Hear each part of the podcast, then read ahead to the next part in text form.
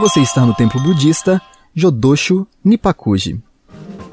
Poucas construções em Maringá e talvez no Paraná representam tão fielmente a arquitetura japonesa como o templo budista Jodosho Nippokuji. O monumento foi inaugurado em 29 de maio de 1983. Tem dois pavimentos, totalizando quase 700 mil metros quadrados.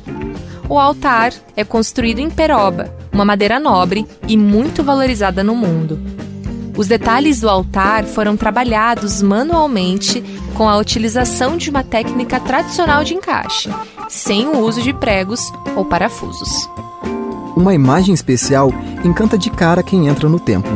Um Buda Amida, conhecido como Buda da Luz e Vidas Infinitas.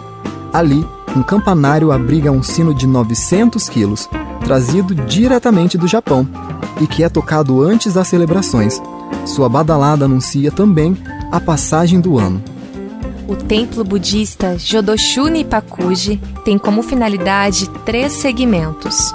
O primeiro é o religioso, com a divulgação do Namu Ami Dabutsu, um mantra budista que pode ser traduzido como Eu me refugio na luz eterna e na vida infinita. O segundo é o assistencial, principalmente aos idosos, carentes e excepcionais. Há no templo um abrigo para idosos japoneses. E por último, mas não menos importante, o templo tem a função cultural. Isso porque o monumento enriquece a pluralidade cultural do povo maringaense. Apresenta uma vivência e uma crença herdada do Oriente. O templo é mais um símbolo da cultura oriental e reflete principalmente a forte influência dos imigrantes japoneses na região. O templo pode ser visitado a partir de agendamento por meio do telefone. Código de área 44 3223 1195. Vivendo Maringá te guia nos principais pontos turísticos da cidade de Canção. Você ouve nas principais plataformas de streaming e na programação da UEM-FM 106,9.